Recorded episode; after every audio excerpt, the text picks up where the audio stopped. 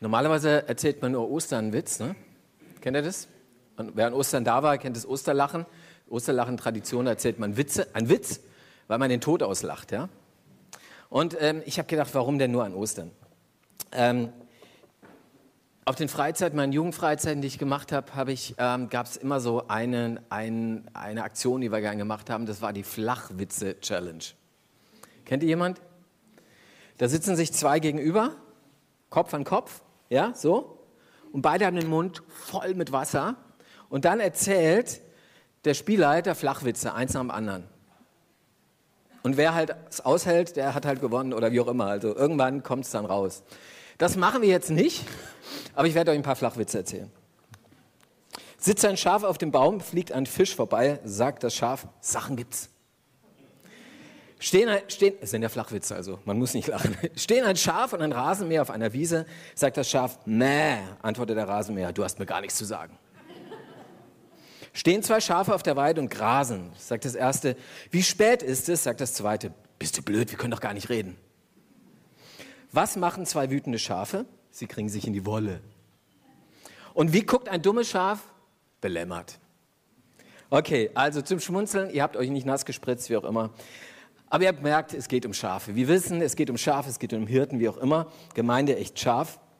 Eigentlich ist das ja keine sehr, also in unseren Ohren keine, kein Kompliment, ne? wenn du Schaf genannt wirst. Du dummes Schaf, du blödes Schaf, wie auch immer, ist eigentlich mehr ein Schimpfwort, ähm, weil wir eigentlich mit diesem Tier jetzt nicht so viel, viel Intelligenz verbinden und so weiter. Und ähm, die Bibel vergleicht uns mit Schafen. Sie vergleicht uns aber mit Schafen. Nicht, weil wir dumm sind, sondern aus ganz anderen Gründen, die werden wir heute ein bisschen hören. Im 1. Petrusbrief, Kapitel 5, Vers 2, da heißt es, dass die Gemeinde die Herde ist. Da heißt es, an die, an die Leiter der Gemeinde ist es gerichtet. Da heißt es, weidet die Herde Gottes. Und dann ist dann später in den Versen die Rede, dass Jesus der Oberhirte ist, also der Erzhirte ist. Ihr findet dieses Bild immer wieder in der Bibel an ganz verschiedenen Stellen, ganz bekannt natürlich am Psalm 23, der, den unsere Konfis übrigens auch auswendig lernen durften und ähm, auch hoffentlich können. Ähm, warum vergleicht Jesus die Gemeinde, also uns, mit Schafen? Erstmal ganz einfach, weil das zum Alltag Jesu gehört. Er war zwar kein Schäfer, er war kein Hirte, er war Zimmermann, aber damals war das einfach Alltag. Und ich weiß nicht, wie es euch geht, aber mir geht es immer so, wenn ich meine Schafherde sehe, so beim Autofahren irgendwo rechts oder links, dann sage ich zu, zu meiner Frau, schau mal eine Schafherde weil es so besonders ist, ja? Und wenn da noch ein Hirte daneben steht, dann ist man ganz besonders irgendwie, oh, gibt's sowas noch? Ja? Zur Zeit Jesu war das ganz alltäglich, wie wir Autos vor der Tür stehen haben, da standen Schafe halt überall rum. Ja, oder Traktoren irgendwo rumfahren, das kennen wir. Wir kennen auch vielleicht ein bisschen landwirtschaftliche Bilder, wenn wir aus der Landwirtschaft kommen, aber normalerweise sind, sind diese Bilder uns doch relativ fremd. Und auch das Bild vom Schaf und vom Hirten kennen wir nicht so, so, sehr, aber Jesus kannte das und alle seine, seine Jünger und alle Menschen damals, die kannten einfach das. Das gehörte zum Alltag. Und Jesus hat so gut gepredigt, er hat immer aus dem Alltag Bilder genommen, um dann den Menschen was von Gott und seinem Reich zu erzählen. Deswegen lasst uns mal ein bisschen reingehen in dieses Bild vom Schaf. Und ich habe euch einen Text mitgebracht aus Johannes 10. Und da sagt Jesus Folgendes von sich. Ich bin der gute Hirte. Ein guter Hirte setzt sein Leben für die Schafe ein. Anders ist mit einem, dem die Schafe nicht gehören und der nur wegen des Geldes als Hirte arbeitet. Er flieht, wenn der Wolf kommt und überlässt die Schafe sich selbst. Der Wolf hält aber die Schafe, fällt über die Schafe her und jagt die Herde auseinander. In einem, solch, einem solchen Mann liegt nichts an den Schafen. Ich aber bin der gute Hirte und kenne meine Schafe und sie kennen mich, genauso wie mich mein Vater kennt und ich den Vater kenne. Ich gebe mein Leben für die Schafe. Etwas später in dem Kapitel kommt es dann zur Diskussion mit einigen Menschen, die ihm nicht, ihm nicht glauben, Jesus nicht glauben. Und da heißt es dann, aber ihr glaubt nicht, denn ihr gehört nicht zu meiner Herde. Meine Schafe nämlich hören meine Stimme. Ich kenne sie und sie folgen mir. Ihnen gebe ich das ewige Leben und sie werden nie, niemals umkommen. Keiner kann sie aus meiner Hand reißen. Mein erster Gedanke, echt scharf, was für ein Hirte. Was für ein Hirte. Da sagt Jesus ganz betont, ich bin der gute Hirte. Kein anderer. Ich bin's. Ich bin der gute Hirte. Und das Kennzeichen dieses guten Hirtes ist, dass er sein Leben für die Schafe gibt. Das heißt es dort. Kleine äh, Zwischenbemerkung. Ich hatte letztens Besuch von zwei netten Damen an der Haustür. Die haben, mir, haben mich eingeladen. Könnt ihr euch vielleicht vorstellen, waren Zeugen Jehovas. Sie wussten nicht, dass ich Pfarrer bin. Steht ja nicht an meiner Klingel. Und, äh, und, und dann haben wir, kam wir ins Gespräch, sie wollten mich einladen zur, zur Todesstunde Jesu oder zum, zum, zur Feier des Todes Jesu. Und dann kam man ins Gespräch, ja, wer ist eigentlich Jesus? Wer ist das eigentlich? Und, äh, und dann habe ich, äh, haben sie, hab ich, ich wusste, was sie antworten. Der Jesus bei den Zeugen Jehovas, der Erzengel Michael, aus der Offenbarung abgeleitet. Äh, und, oder, mindest, oder beziehungsweise ein vollkommener Mensch, der das vollkommene Opfer bringt. Aber er ist nicht Gott, er ist auch nicht Gottes Sohn in dem Sinn, wie wir es verstehen. Und dann sage ich dann, okay, also Gott ist, Jesus ist nicht Gott. Aber habt ihr mal gelesen in der Bibel? Jesus sagt zum Beispiel von sich, ich bin der gute Hirte. Was ist das für ein Bild im Alten Testament? Das ist das Bild für Yahweh, für den Gott Israels, für Gott selbst. Wenn Jesus sagt, ich bin der gute Hirte, dann bezieht er dieses Bild, was eigentlich auf, zu Yahweh gehört, auf sich selbst. Die sagt dann irgendwann, ja, Sie kennen sich aber in der Bibel aus. Ich so, ja. ja. Ich habe mich dann auch geoutet, weil ich wollte ja nicht unfair sein irgendwie. Aber es war, es war ein interessantes Gespräch. Kleiner Exkurs einfach. Tatsächlich, wenn er sagt, wenn Menschen sagen, ja, Jesus hat sich nie als Gott gesehen oder die, die, die, ersten Christen haben ihn erst zu Gott gemacht oder so, dann könnt ihr das sehen, wie Jesus sich zum Teil selbst bezeichnet, welche, welche Attribute er sich gibt. Und das könnt ihr vergleichen im Alten Testament. Ihr merkt, da gibt es ganz starke Parallelen. Also er nimmt göttliche Eigenschaften, bezieht sie auf sich oder die ersten Christen tun das ähm, in, im Neuen Testament. Der gute Hirte. Jesus ist der gute Hirte, der sein Leben für die Schafe gibt. Das ist das Kennzeichen eigentlich eines guten Hirten, dass er sein letztes Hemd für seine Schafe gibt. Er gibt alles. Und das sehen wir natürlich letztgültig am Kreuz, wo Jesus für uns stirbt, was wir an Karfreitag ganz bewusst nochmal gefeiert haben und darüber nachgedacht haben. Um ganz besser zu verstehen, was ein guter Hirte ist oder was gut ist, ist ja manchmal der Kontrast ganz gut, um den mal zu sehen. Und das hat Jesus gemacht in dieser, in dieser, äh, in dieser Rede. Er sagt dort, anders ist es mit einem Schafen, äh, mit einem Hirten sozusagen, dem die Schafe nicht gehören und der nur wegen des Geldes als Hirte arbeitet. Er flieht, wenn der Wolf kommt und überlässt die Schafe sich selbst.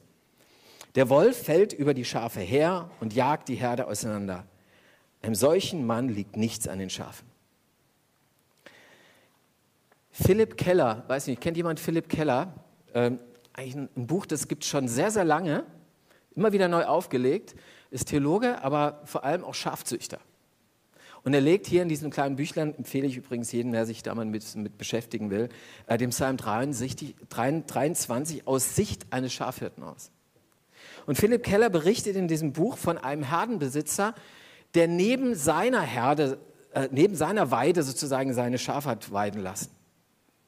Und das war so einer, von dem hier Jesus spricht, nicht so ganz, weil das ist, ähm, dem gehörten auch die Schafe. Er, Jesus redet hier von einem, der den quasi angemietet hat, die Schafe, ja. Das sind eigentlich gar nicht seine, aber egal. Jedenfalls ist er genauso umgegangen mit seinen Schafen wie dieser Mietling, wie es bei, bei Luther auch hier heißt. Also der, der Schaf keine eigenen Schafe hat, aber sich nur um die kümmert und eigentlich nur Geld rausschlagen will. Und er erzählt von diesem Herdenbesitzer, der die, die, die, seine eigenen Schafe völlig vernachlässigt hat.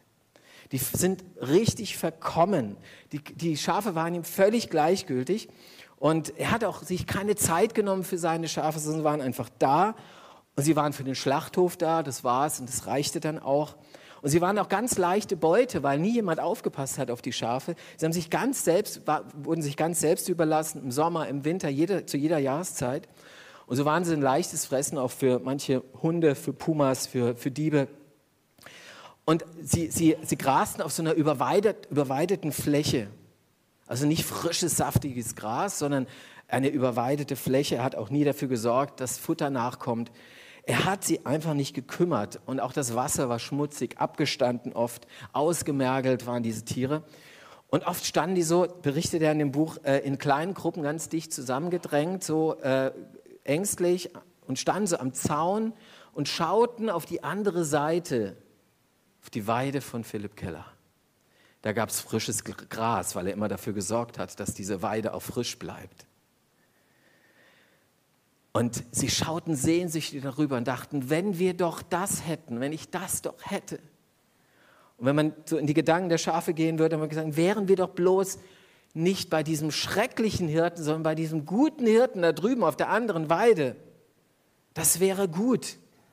Wären wir doch lieber Schafe dieses Hirten und nicht Teil dieser Herde hier auf der Seite.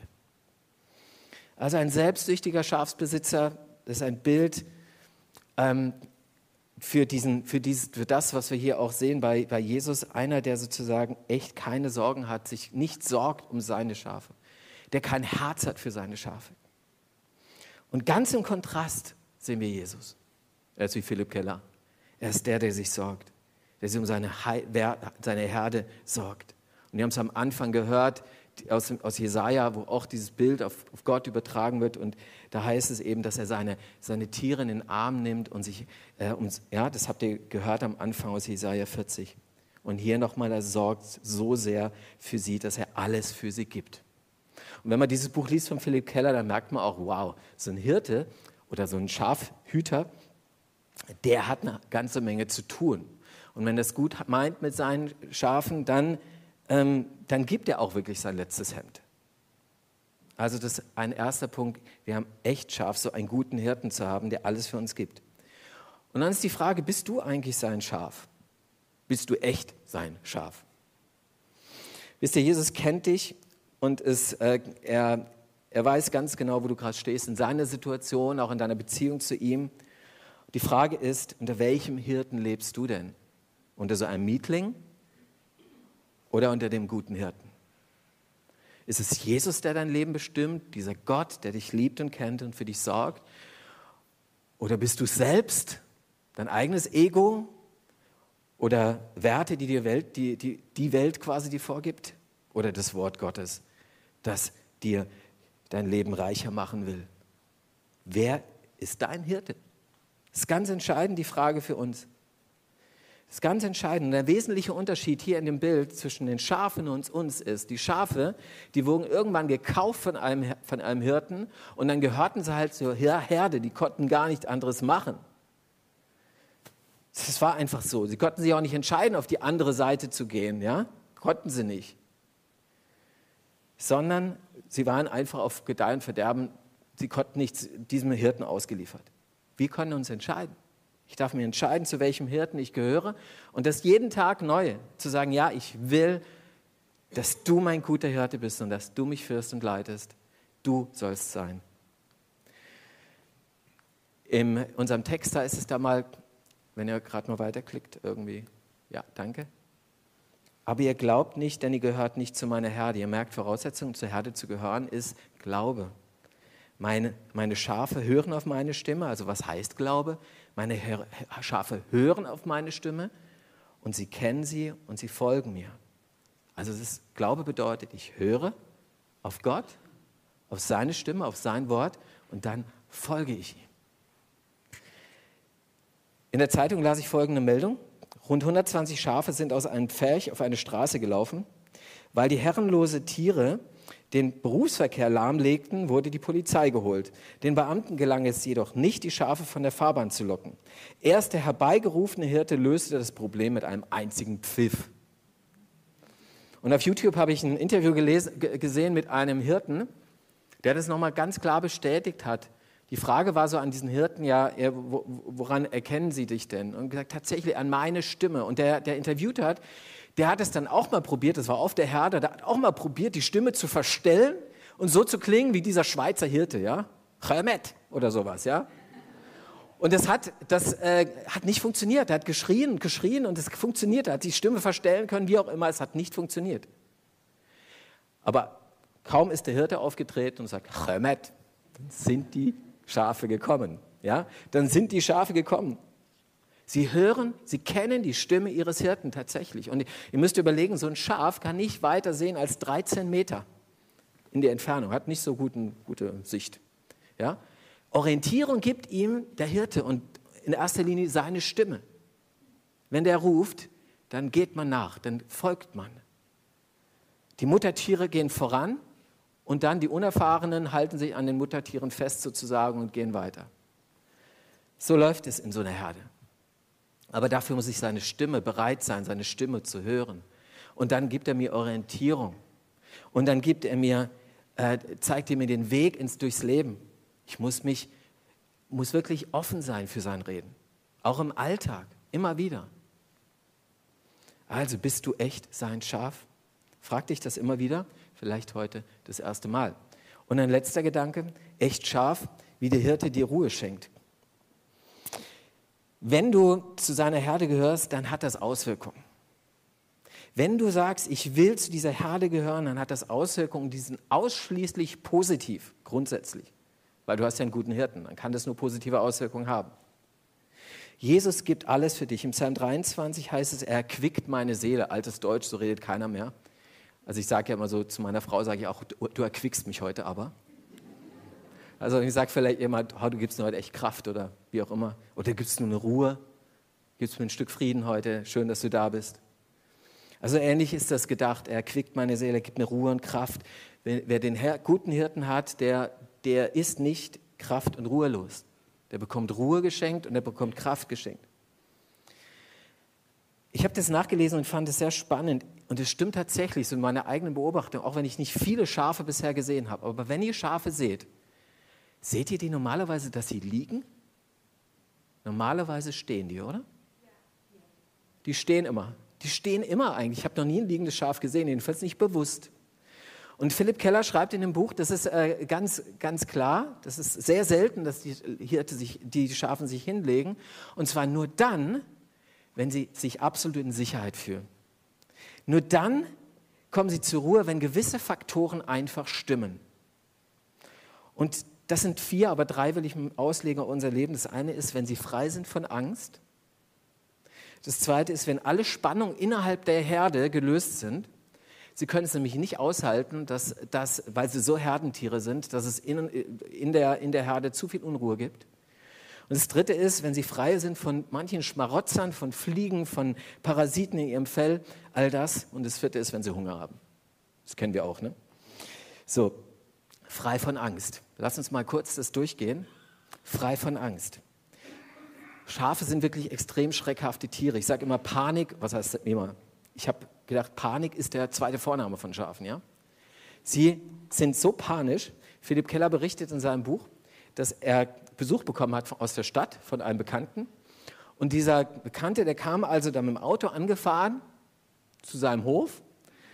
Und dann macht er sein Auto auf und dann, dann springt so, ich sage immer etwas despektierlich, ähm, so eine etwas größere Ratte, also so ein Pekinesen, der springt aus dem Auto raus, ist so ein kleines, kleine, kleiner Hund, kleines Hündchen. Und die Schafsherde mit 200 Schafen ist daneben Sie sehen den Hund und reiß aus in die Flucht, weg. Der kleine Hund. Schafe sind extrem schreckhaft, deswegen muss man echt aufpassen, wenn man an so einer Schafsherde mal steht, dass man behutsam mit diesen Tieren umgeht. Sie sind extrem schreckhaft, schreckhaft. Und äh, das ist so eine Sache, die für den Philipp Keller ganz klar war. Er war so ein guter Hirte, dass er gesagt hat, okay, lieber Freund, du darfst kommen, aber bitte nicht mal mit deinem Hund.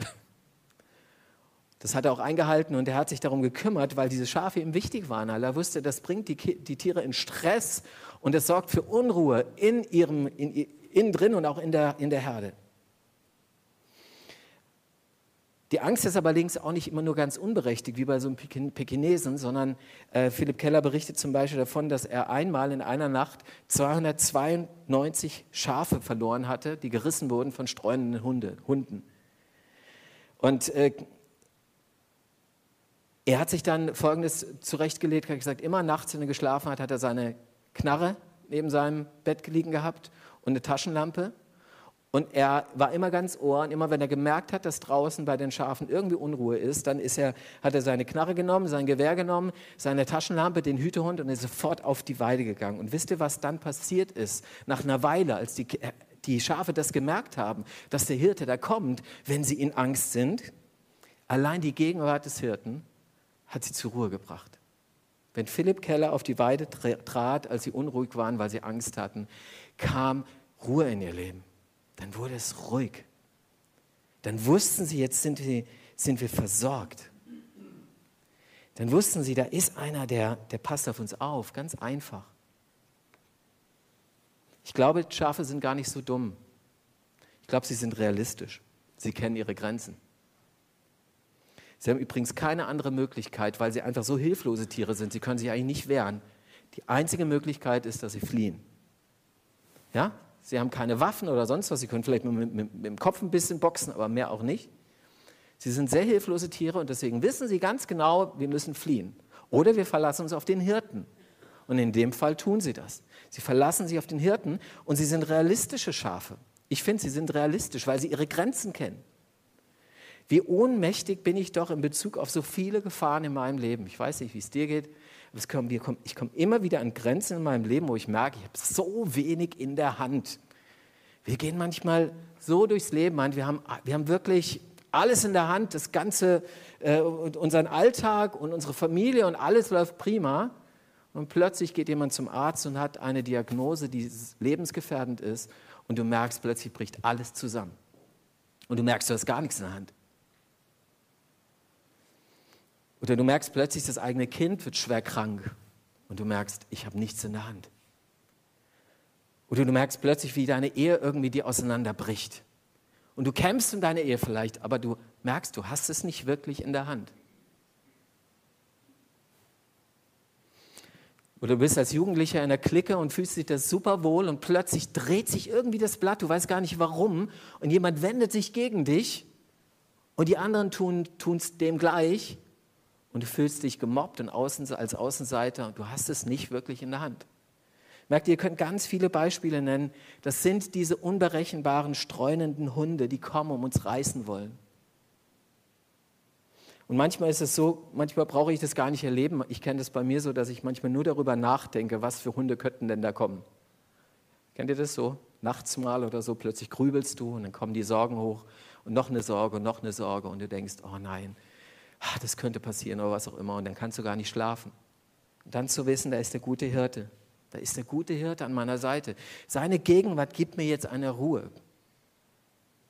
Klammer auf, die Frage, warum dann trotzdem manchmal reißende Wölfe oder Hunde dann trotzdem dich reißen, die kann ich dir jetzt nicht beantworten, müsste meine eigene Predigt machen. Aber trotzdem weiß ich, er gibt mir Ruhe. Die Gegenwart des Hirten gibt mir Ruhe. Es gibt ein Vers aus, ähm, danke dir, genau, aus Psalm 4, Vers 9, da heißt es, ich liege und schlafe ganz mit Frieden, denn allein du, Herr, hilfst mir, dass ich sicher wohne. Ich liege und schlafe ganz mit Frieden, denn allein du, Herr, hilfst mir, dass ich sicher wohne. Du schenkst einen Frieden, eine Ruhe, die mir nichts in dieser Welt schenken kann. Das kann ganz praktisch aussehen. Und meine Frau wird jetzt was erzählen, Christine, wie sie diesen Hirten einmal erlebt hat, inmitten von einer Angst, die sie hatte. Ja, genau. Ich möchte euch gern von einer Hirtenerfahrung erzählen ähm, oder Schaferfahrung die ich vor einigen Jahren machen durfte. Und zwar war unser Sohn Silas ungefähr zwei Jahre alt. Ähm, und er ist plötzlich sehr stark erkrankt, hatte hohes Fieber. Das ist ja in dem Alter nicht ganz unnormal. Wer Kinder hat, der weiß das. Aber dieses Fieber war sehr schlecht zu senken und zog sich über mehrere Tage hinweg. Und deswegen habe ich mich dann doch aufgemacht und bin zum Arzt gegangen. Der Kinderarzt sagte mir, ja, Ihr Sohn hat eine schwere Grippe, Sie können gar nicht viel machen, aber versuchen Sie das Fieber möglichst immer zu senken, dass es nicht zu hoch wird. Das habe ich dann auch getan. Ich habe ihm viel zu trinken gegeben, habe mit Wadenwickeln gearbeitet und natürlich immer wieder den Fiebersaft gegeben. Aber das Fieber, das stieg immer sehr schnell wieder hoch. Ja. Und so war es dann auch, dass ich nachts gar nicht gut schlafen konnte. Ich war sehr unruhig, bin immer wieder aufgewacht und bin auch immer wieder in sein Zimmer, an sein Bett gegangen, um zu gucken, ob er denn gut schläft und ob das Fieber nicht zu hoch ist. Und eines Nachts machte ich eine wunderbare Erfahrung. Ich legte mich hin, schlief ein und träumte. Und in diesem Traum bin ich wieder zu Silas an sein Zimmer gegangen, öffnete die Tür und während ich so die Tür aufmache, schaue ich in das Zimmer rein und bin voller Empörung und Wut. Denn was sah ich da? Ein großer Mann mit Mantel stand an dem Bett meines Kindes. Ich war so wütend und sauer. Was fällt dem ein, in unser Haus einzudringen und dann auch noch an das Bett meines Kindes zu gehen? Zielstrebig strebig ging ich auf ihn zu und wollte ihm meine Meinung sagen, ihn rausschicken und ihm sagen, dass er hier nichts zu suchen hat. In dem Moment, in dem ich auf ihn zuging von hinten, sah ich, dass er in seiner rechten Hand einen Hirtenstab hielt. Ich wurde nachdenklich. Da drehte der Mann sich um und schaute mich an. Voller Liebe und Frieden schaute er in mein Gesicht. Und ich merkte, nein, das ist kein böser Mensch, das ist Jesus. Jesus steht als guter Hirte an dem Bett meines Kindes und passt auf, dass ihm nichts passiert. Kurze Zeit später bin ich aufgewacht. Ich war so voller Frieden. Ich wusste, ich muss mir keine Sorgen machen. Ich brauche keine Angst zu haben um Silas, auch nachts nicht. Denn Jesus, der gute Hirte, ist an seinem Bett und passt auf ihn auf.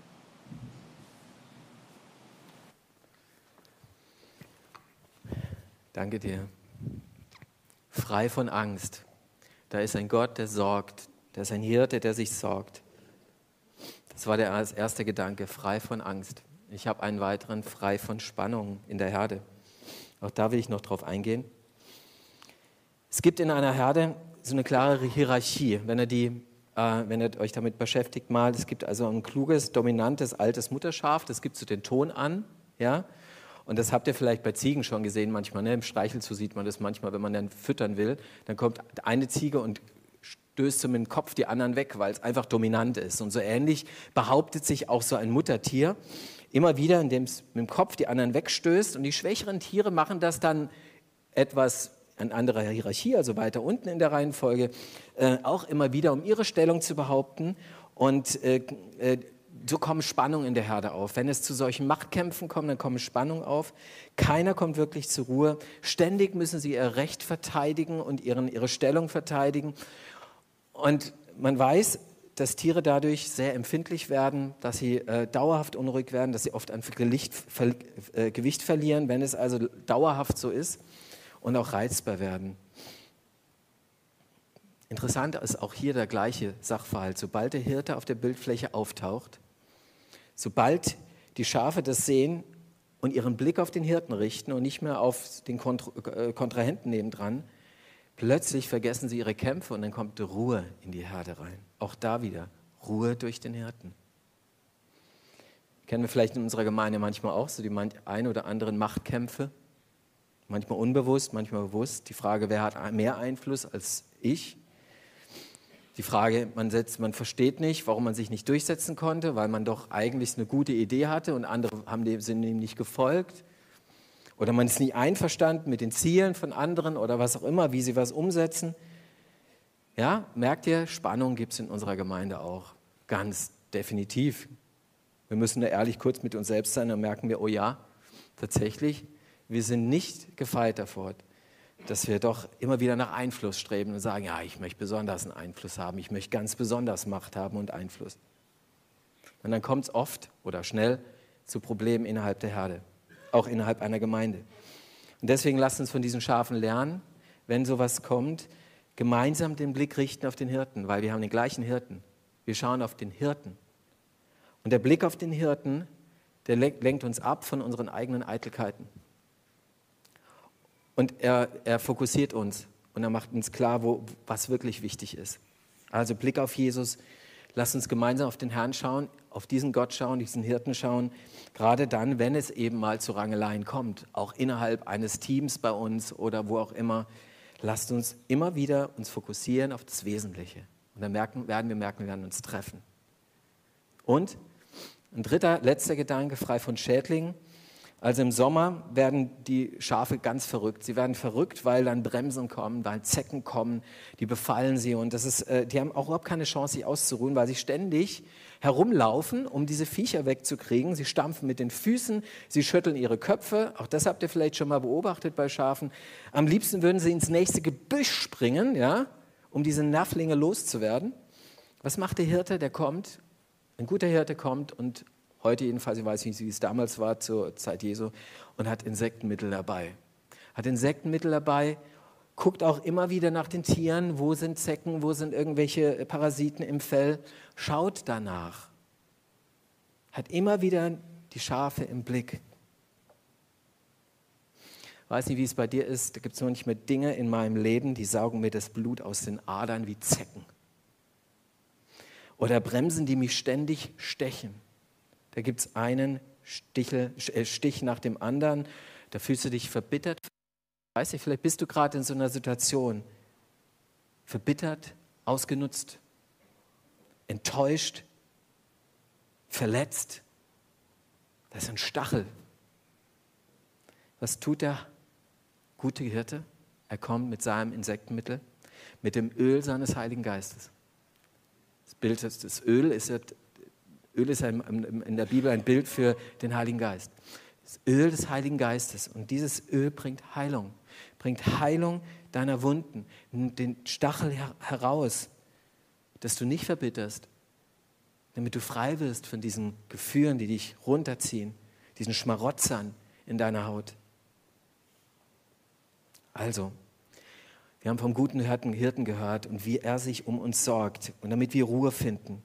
Wenn du Angst hast und gerade mit einer besonderen Angst zu kämpfen hast, ich sage dir zu, der gute Hirte sorgt für dich. Wenn Spannungen da sind, gerade in deinem Team, in deiner Familie oder was auch immer, lenk deinen Blick auf Jesus, auf diesen guten Hirten. Macht es gemeinsam. Oder vielleicht hast du diese Unruhestörer gerade in dir, diese Parasiten, die dir alles, alle Kraft raussaugen, die das Leben schwer machen. Der gute Hirte sorgt dafür, dass du Ruhe findest. Ja, ich glaube, es ist echt scharf, echt scharf, das Schaf eines guten Hirten zu sein. Amen. Wir singen miteinander ein Lied, das schon etwas älter ist, aber immer noch sehr schön. Manche Senioren haben mir früher gesagt, das, das hätten sie früher als Kinderlied gelernt. Ähm, ja, weil ich Jesu Schäflein bin, so heißt das Lied. Ein älterer Choral eigentlich, ne? aber ein sehr schöner. Und wir wollen ihn miteinander ganz bewusst singen. Vielleicht tut das mal ganz bewusst oder achtet einfach auf den Text, wenn ihr das Lied nicht so kennt. Wollen wir es miteinander singen?